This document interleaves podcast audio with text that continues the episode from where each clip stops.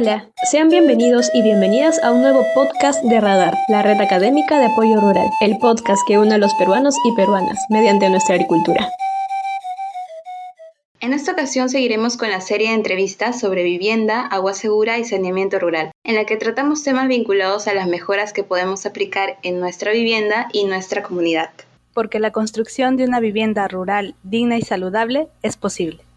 Hola, mi nombre es Samantha y hoy estaré acompañándolos junto a la arquitecta Rosario Santamaría Huertas, quien actualmente es docente de la Facultad de Arquitectura y Urbanismo de la Universidad Ricardo Palma. Cuenta con un magíster en urbanismo y planificación en la Universidad Politécnica de Cataluña, de España, y es coordinadora del Nodo Perú de la Red Internacional de Hábitat Saludable. Cuenta con experiencia en este campo de investigación con más de 20 años y hace poco publicó un artículo sobre la importancia de la vivienda para el cuidado de la salud en el Perú en el marco de la pandemia COVID-19. Muchas gracias por estar con nosotros el día de hoy, estimada Rosario. Espero que se encuentre bien de salud junto a sus familiares.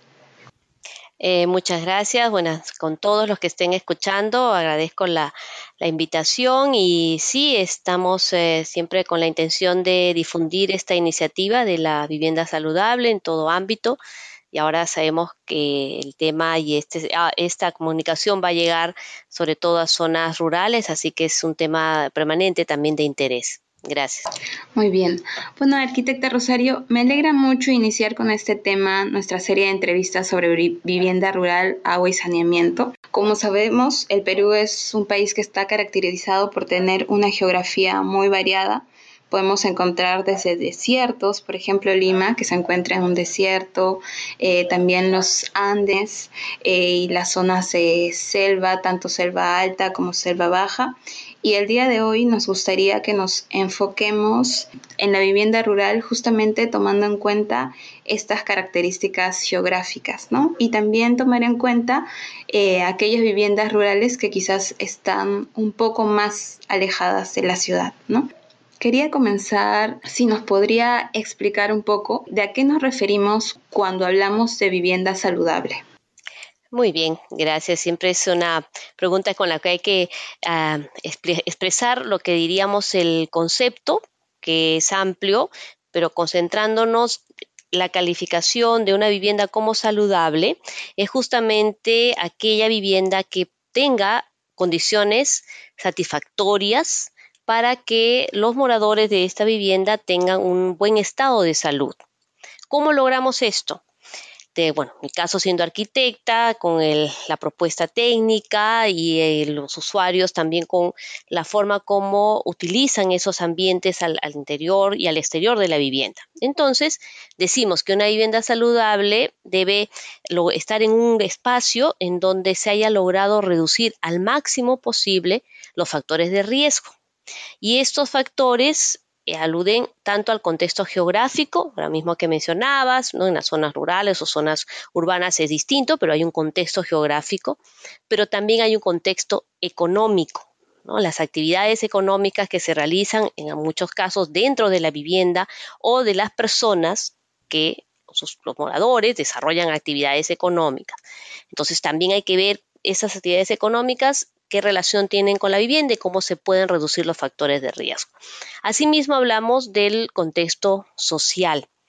Lo social alude a la comunidad, pero también los individuos, porque hay individuos que necesitan ciertas atenciones especiales al interior y exterior de la vivienda. Y también hablamos de los factores de riesgo técnicos porque dependiendo del lugar, tú mencionabas ahora, en las zonas rurales y en, lugares también cerca a eh, vulnerabilidad física por el entorno, entonces, ¿cuáles son las características técnicas que tenemos que implementar para que esta vivienda esté ubicada en un lugar con una adecuada orientación, me refiero a orientación el saber, ¿no? En, eh, recuerdo al norte, el este, el oeste, entonces las ventanas, hacia qué orientación eh, geográfica deberían estar para poder mantener una, eh, una adecuada temperatura al interior. También se busca que la vivienda esté digamos, en la ubicación ideal, que también haya habido una evaluación técnica, el tipo de edificación de acuerdo también a ese contexto geográfico, económico, social. Y reitero, no es solo desde el punto de vista de los técnicos, los arquitectos, los ingenieros, los constructores, porque también para lograr una vivienda saludable hay que involucrar al usuario, es decir, a las personas que van a vivir, cómo adaptan los ambientes, cómo utilizan los ambientes y de acuerdo a eso cómo se están promoviendo costumbres y formas saludables también de utilizar los ambientes.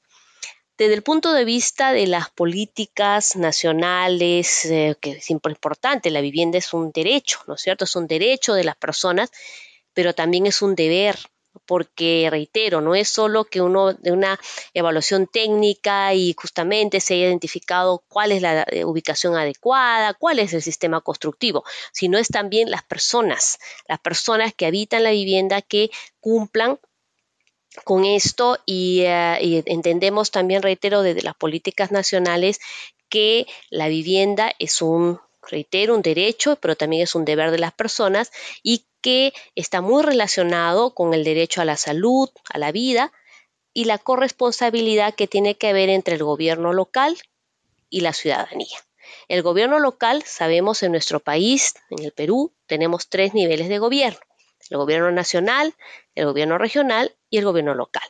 El gobierno local representado por las municipalidades provinciales y distritales son las que eh, tienen una cercanía, digamos, hacia las poblaciones. Entonces, hay una responsabilidad compartida en evaluar, como digo, el estado de las viviendas, procurar las mejoras en los casos que sean necesarios y también entender los requerimientos de los usuarios para como digo, buscar que la vivienda les eh, eh, brinde ese espacio necesario para las fases de reproducción, pero también para las fases de producción, porque en nuestro país es así. Muchas veces la vivienda es compartida ¿no? para eh, desarrollar actividades también productivas.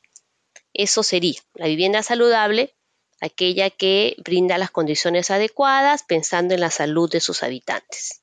Muchas gracias por la respuesta, arquitecta. Quería comentarle eh, sobre justamente la vivienda saludable. ¿Qué tanto ha cambiado el enfoque de vivienda saludable a raíz ahora de la pandemia? Bien, uno de los eh, eh, primeros cambios es que finalmente la vivienda se ha convertido en nuestro refugio, ¿no es cierto? Si recordamos el 15 de marzo de este año 2020, una de las medidas extremas que tuvo que tomar el gobierno nacional para contener la propagación del COVID-19 fue el aislamiento social obligatorio, conocido también como cuarentena. Y entonces los peruanos, la gran mayoría de los peruanos, para cumplir con este aislamiento, hemos tenido que permanecer dentro de las viviendas. En ese momento, ya luego de seis meses de, este, digamos, inicio de este estado de emergencia y sobre todo el aislamiento, en este momento nos dicen que las personas de mayor vulnerabilidad deben permanecer dentro de las viviendas y estas personas de mayor vulnerabilidad deberían transitar la calle o salir de su vivienda solo para actividades esenciales. En el caso de no tener una ayuda para el abastecimiento de alimentos, productos farmacéuticos, para atención de salud y en algunos casos acceder a servicios presenciales en entidades financieras. Sabemos todos eh, la intención del gobierno de atender a las personas de menores recursos con bonos de diferentes tipos de bonos, inclusive también en las zonas rurales, en las zonas urbanas, y entonces, la vivienda que hasta,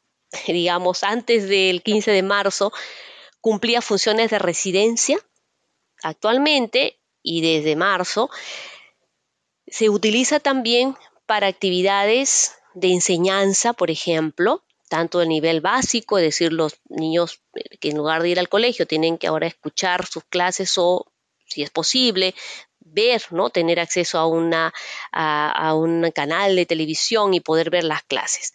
Pero no solamente los niños, no solo la enseñanza a nivel básico, también la enseñanza a nivel técnico, a nivel superior, es decir, también de las universidades, se están realizando dentro de la vivienda.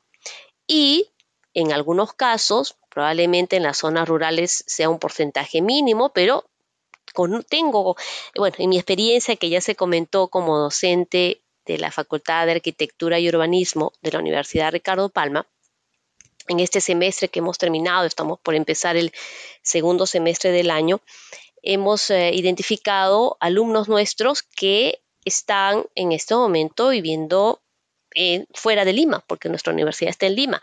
Y en algunos casos viviendo esto en zonas rurales, donde sí la dificultad del acceso a Internet, pero han logrado adaptarse a esto. Entonces, la vivienda, reitero, además de cumplir las funciones de residencia, está siendo utilizada en este momento para actividades de teletrabajo.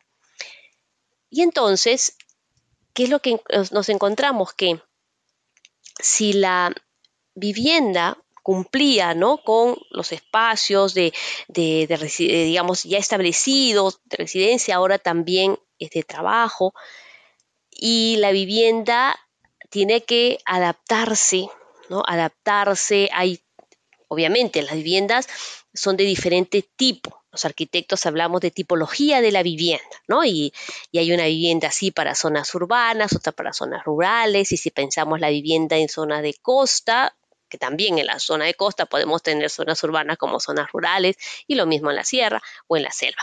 Bien, entonces de acuerdo a esa tipología de vivienda, ¿qué es lo que necesitamos? Que el, incorporar estas nuevas actividades dentro de la vivienda ayude a eso, a que las personas eh, puedan desarrollarlas, se sientan cómodos y además que mantengan un buen estado de salud. ¿Qué otro tema ha cambiado. Escuchamos siempre a los profesionales de la salud que hay que siempre y en todo momento reconocer la labor que están desarrollando, el, realmente eh, el compromiso que tienen. Pero entonces, ¿qué es lo que nos recomienda? Estemos en casa, em, en, ambientes ventilados, es decir, evitar que haya una concentración, es decir, si hace frío, uno dice no abramos las ventanas, pero hay que abrir en algún momento para que haya una ventilación. También e, en, dentro de la vivienda y ahora que algunos, estoy dentro de ese grupo que salgo muy poco de mi vivienda, entonces encontrar eh, y acostumbrarse a, espacios, a una convivencia que dentro de la misma familia no, no la teníamos, ¿no? Las 24 horas prácticamente estamos cuando antes había un cambio, uno salía de la vivienda para ir a estudiar o para ir a trabajar y ahora no, todo está ocurriendo dentro.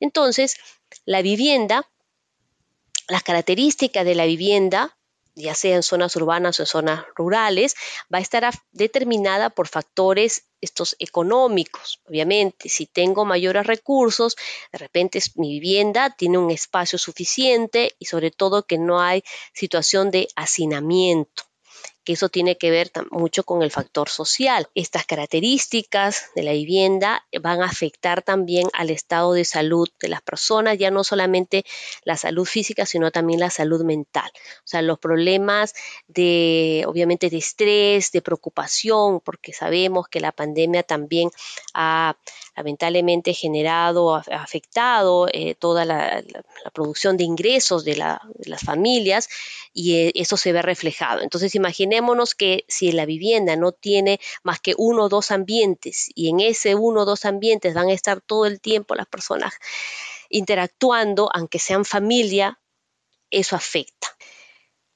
Y además, otro aspecto importante, ya que llevamos seis meses en esta situación, el mantenimiento de la edificación. El mantenimiento, ¿a qué nos referimos? Que hay dentro de la vivienda, el sobreuso que se puede estar dando a, digamos, a, los servicios, puede generar alguna falla y entonces tenemos que invertir también en dar un mantenimiento, un mayor consumo también en aquellas viviendas que tienen asegurado las redes de agua, ¿no? De agua segura, pues ahora hay un mayor consumo, porque reitero, las personas están más tiempo dentro de la vivienda. Lo mismo si la vivienda tiene acceso a una red eléctrica, también ahora hay un mayor consumo. Entonces, en resumen, el, ¿qué es lo que ha cambiado en el enfoque de la vivienda saludable a raíz de la pandemia? El poner en relevancia cómo la vivienda es importante que tenga las características adecuadas para que también las personas que habitan esa vivienda tengan un desarrollo eh, de la salud y de su propio también desarrollo económico adecuado. Eso sería. Muchas gracias, arquitecta.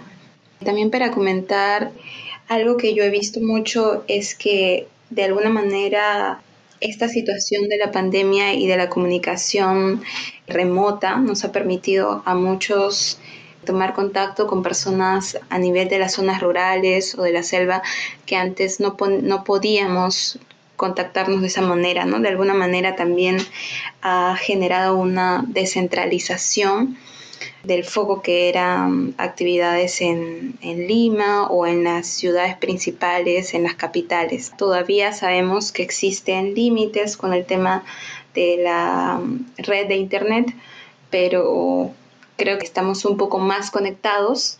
Y también muy interesante lo que menciona sobre que ahora la vivienda es un refugio, que ahora la vivienda cumple muchas más funciones. Perdón, Samantha, sobre lo que acabas de decir, quería aportar que también por una persona que trabajó conmigo hace algunos años, eh, vive ahora en una población que se llama Tambillos, en, la región Huancavelica, y después de varios años, lo que tú mencionabas, ¿no? De no haber podido comunicarme con ella porque la red de telefonía no llegaba, a raíz de que el gobierno central se ha preocupado de que haya esto, una ampliación en la, en la red para que los, sobre todo los, ¿no? los estudiantes de la educación básica tengan acceso a este programa Aprende en Casa, han puesto una antena y ahora me he podido comunicar con esta persona. Entonces hay que ver los aspectos positivos. ¿no?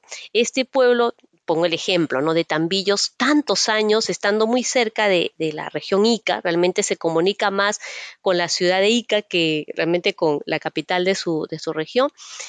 Y ahora ya pueden comunicarse porque tienen una antena que se la han colocado hace poco tiempo y ahora eh, nos estamos, eh, lo que tú dices, ¿no? Integrando más. siempre hay que ver el aspecto positivo. Todo esto de la pandemia nos ha generado muchos problemas pero se han, están dando avances, eh, implementaciones, infraestructura, por algo muy importante que también es una necesidad básica como la educación, pero eso también tiene otro correlato, tiene otros aspectos positivos, el ampliar las redes de comunicación para esa hermosa geografía que tenemos en nuestro país, pero que también nos ha generado muchos problemas de interconexión. Ahora estamos de alguna manera avanzando en búsqueda de la conexión para la enseñanza de educación básica y generan otro tipo de interrelaciones sociales.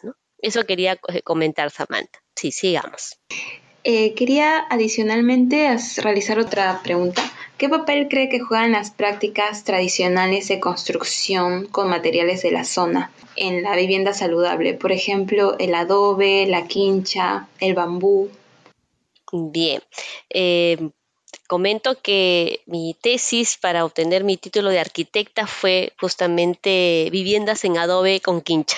Así que soy una convencida de que estos materiales tradicionales en nuestro país, pero cumpliendo con las normas técnicas para que sea una construcción antisísmica, son, por supuesto, convenientes y aplicables, porque la vivienda saludable no es exclusiva de cierto sistema constructivo ni de cierto material.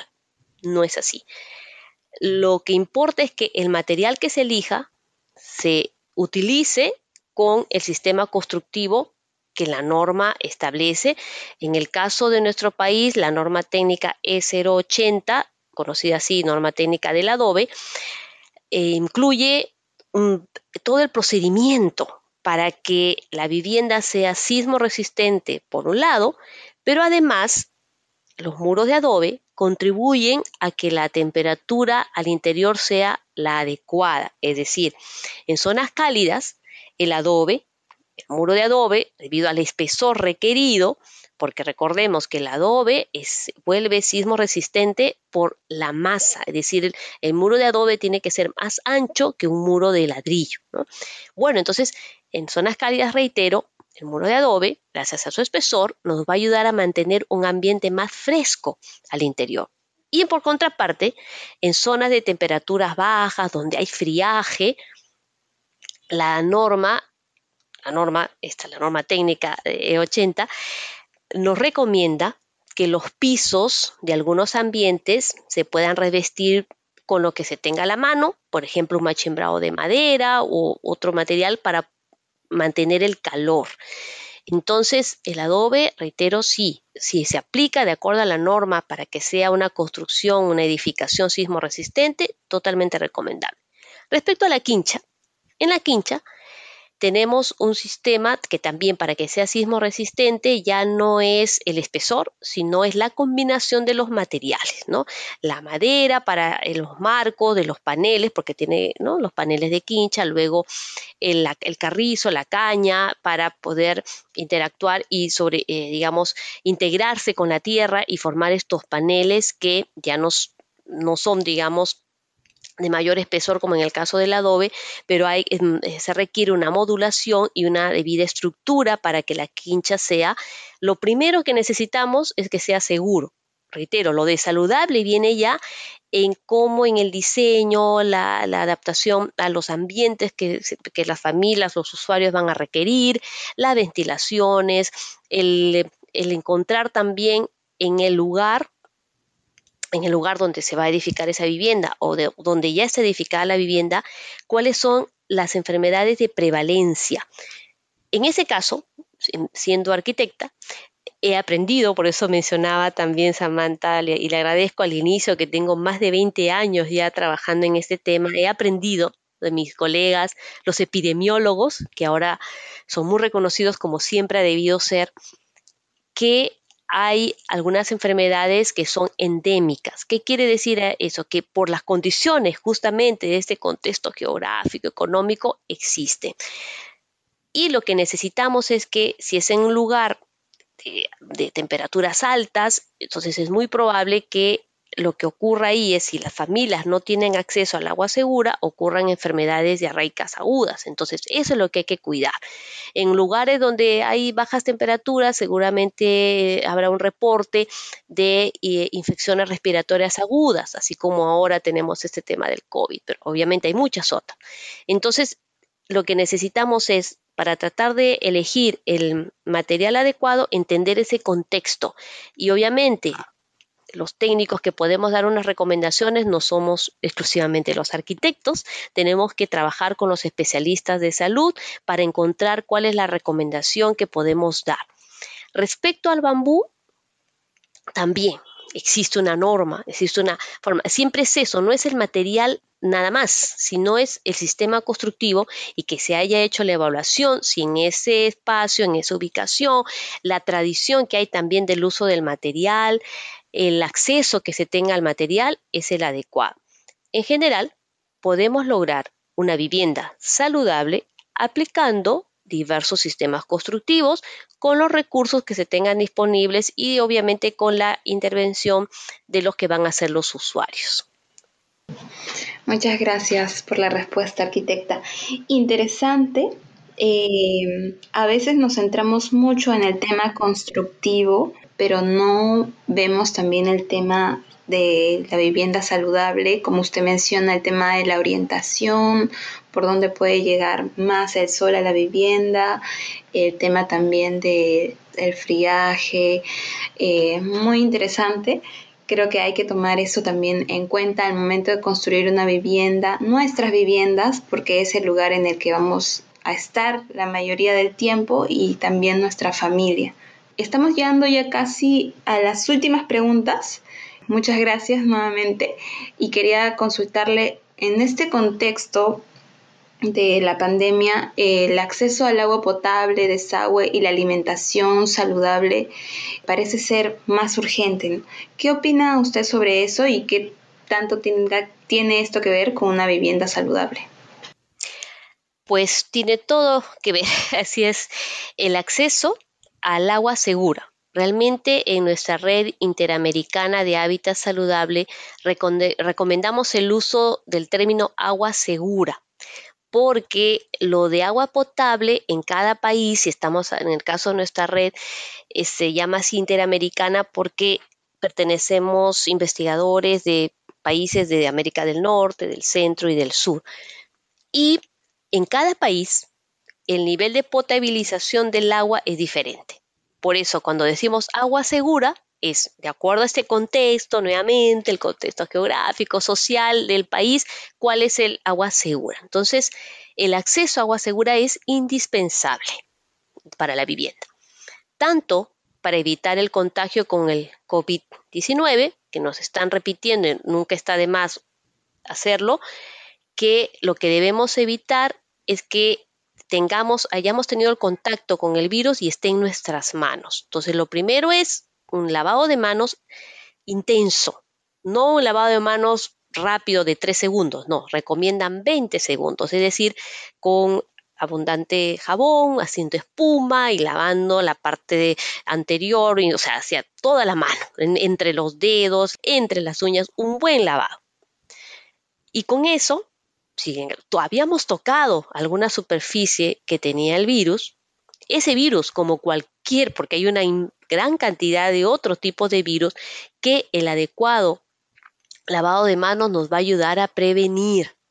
Ahora bien, si la vivienda no tiene acceso a este, la, la vivienda no tiene acceso, las familias no tienen acceso al agua segura, ciertamente va a ser un, lugar que mencionaba hace un momento de prevalencia de enfermedades diarreicas agudas. En nuestra experiencia, el mejoramiento del saneamiento básico de la vivienda, que el saneamiento básico es justamente las redes de agua segura y de desagüe, ese em, adecuado saneamiento básico en la vivienda inhibe la generación, reduce la incidencia e interrumpe la transmisión de enfermedades infecciosas entre un 20 a un 80%. ¿Por qué ese rango tan alto? Porque dependiendo de la enfermedad, cierto? Como en este caso, ¿no? Si estamos hablando de este COVID es el 80%, ¿no? Es decir, si nos podemos estar lavándonos constantemente, si tenemos que salir, regresar todo realmente podemos hablar que es un ritual de todo lo que tenemos que hacer, de desinfectar, de tener siempre las, superficies, ¿no? Que hemos traído, de elementos que hemos traído hacia el interior de la vivienda eh, con adecuada desinfección. Tenemos acceso al agua segura, es lo ideal y vamos a ayudar a interrumpir la transmisión de esta enfermedad.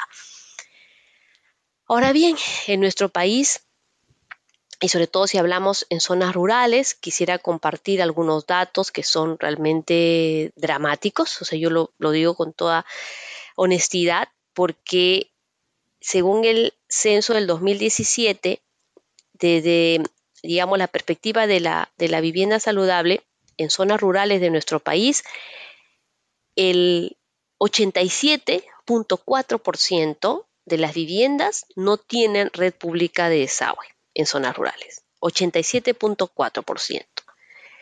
Las viviendas sin abastecimiento de agua potable o segura en el interior de la vivienda es el 65.29%, datos del censo del 2017.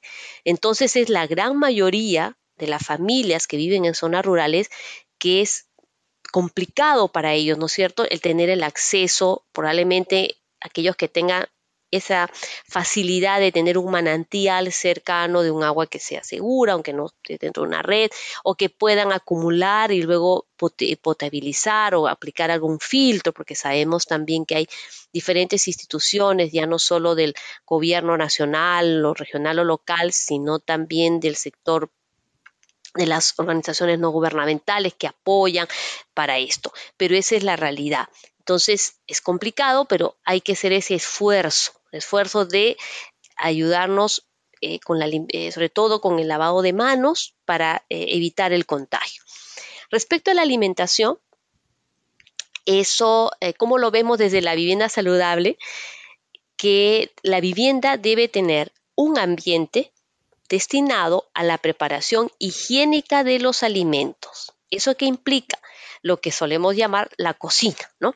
La cocina como ambiente, pero la cocina también como ese artefacto donde se preparan los alimentos que en nuestro país hay este tema de las cocinas mejoradas, sobre todo para zonas rurales, y debería estar implementado. Entonces, para que una vivienda sea saludable, debe haber un ambiente, reitero, llamémosle cocina, donde está artefacto adecuado, puede ser aquellos que tengan acceso a una cocina a, con, gas o a leña, pero que hay, eh, si ese que no es un, no sea digamos con gas, que esa leña, pero que sea con estos sistemas de cocina mejorada para que no, em, digamos, el humo que se produce en el momento de, de, este combustible no orgánico, como la leña, salga y que no contamine el interior de la vivienda.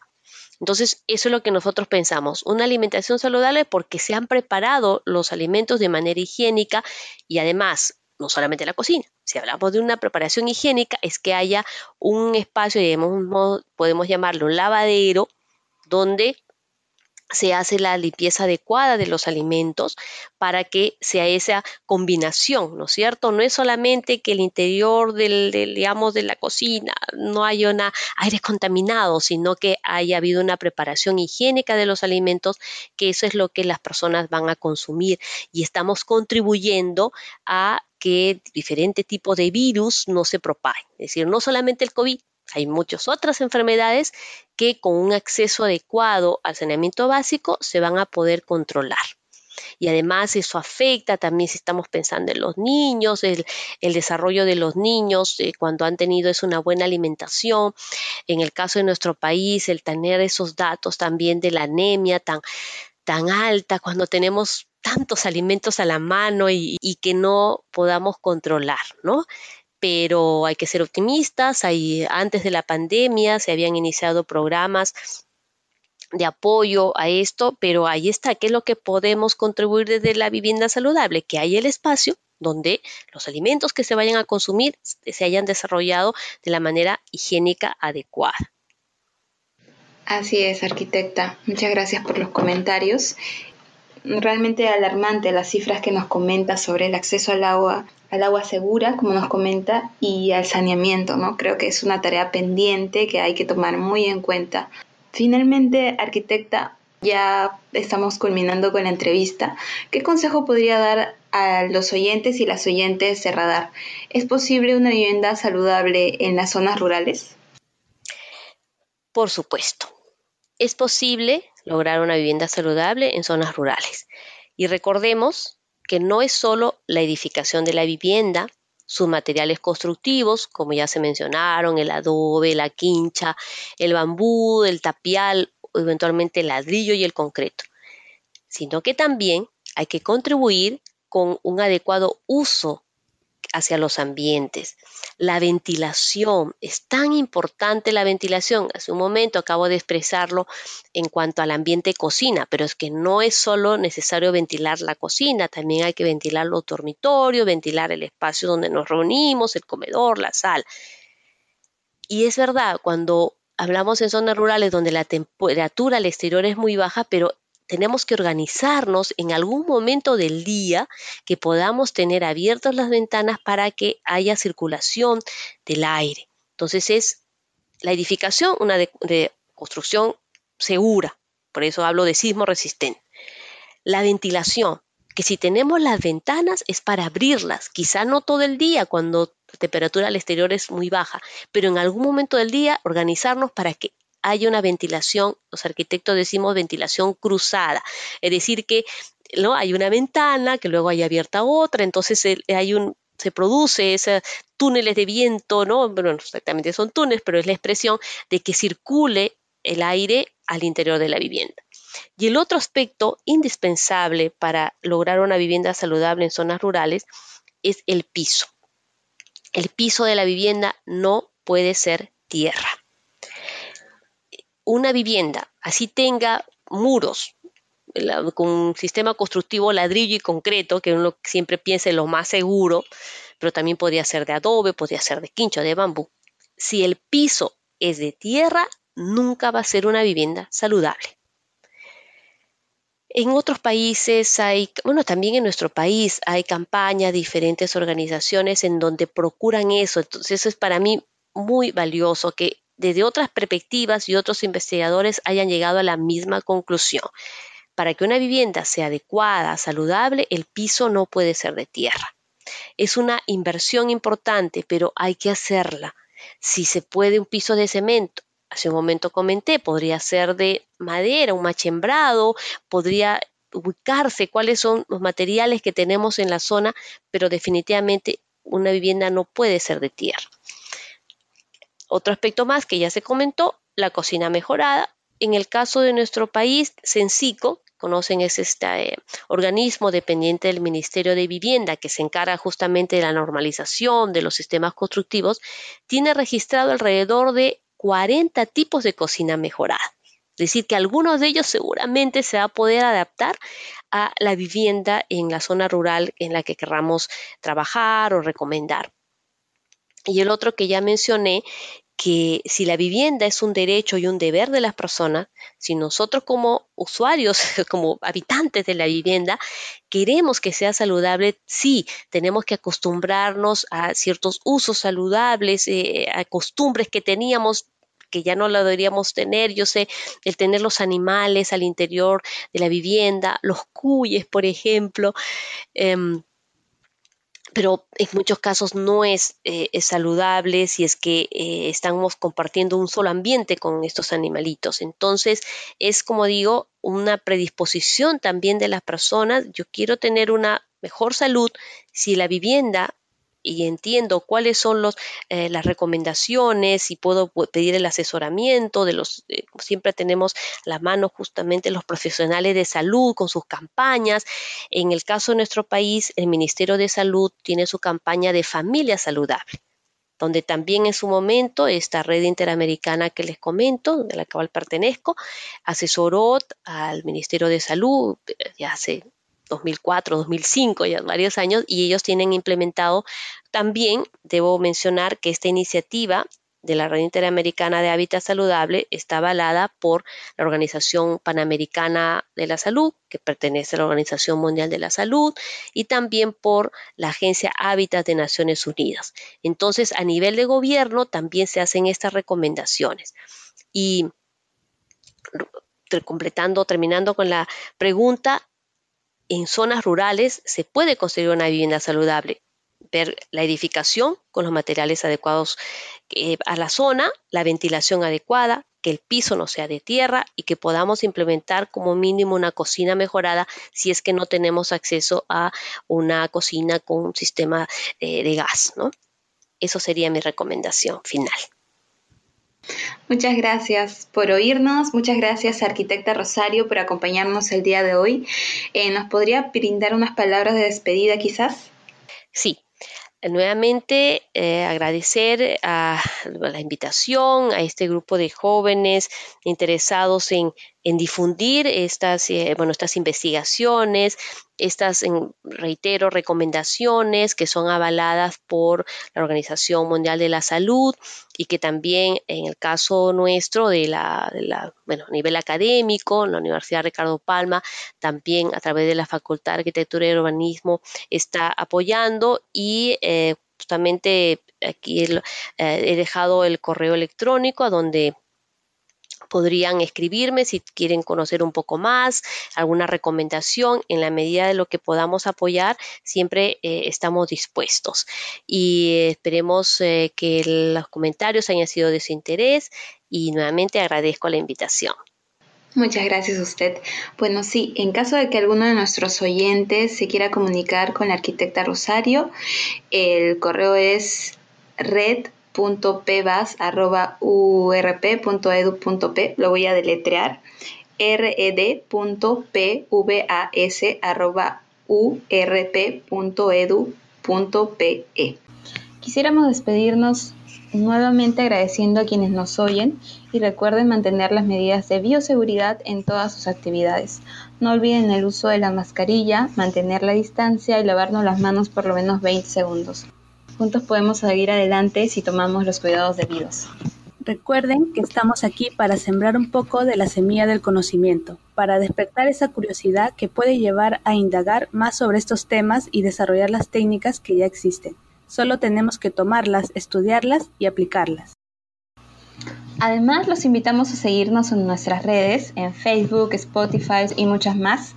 Recuerden que todas nuestras entrevistas están disponibles para ser descargadas de manera gratuita y compartirse libremente a través de WhatsApp, radio o donde ustedes deseen. Solo escríbanos o déjenos un comentario para acceder al link. Un abrazo a todas y todos y hasta pronto.